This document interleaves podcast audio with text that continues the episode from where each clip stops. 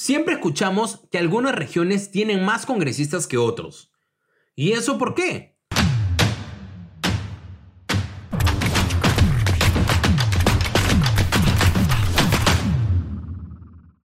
Este número depende de la cantidad de personas que viven en cada región, pues se hace un cálculo matemático para identificar la cantidad de congresistas que la representarán. Sin embargo, estos congresistas no son necesariamente de un mismo partido político. Por eso decimos que nuestro Congreso es multipartidario.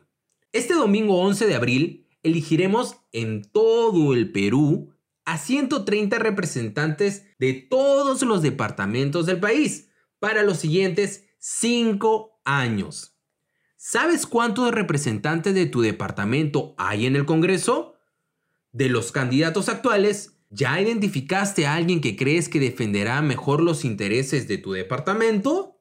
Tu voto es muy importante. Te esperamos el 11 de abril.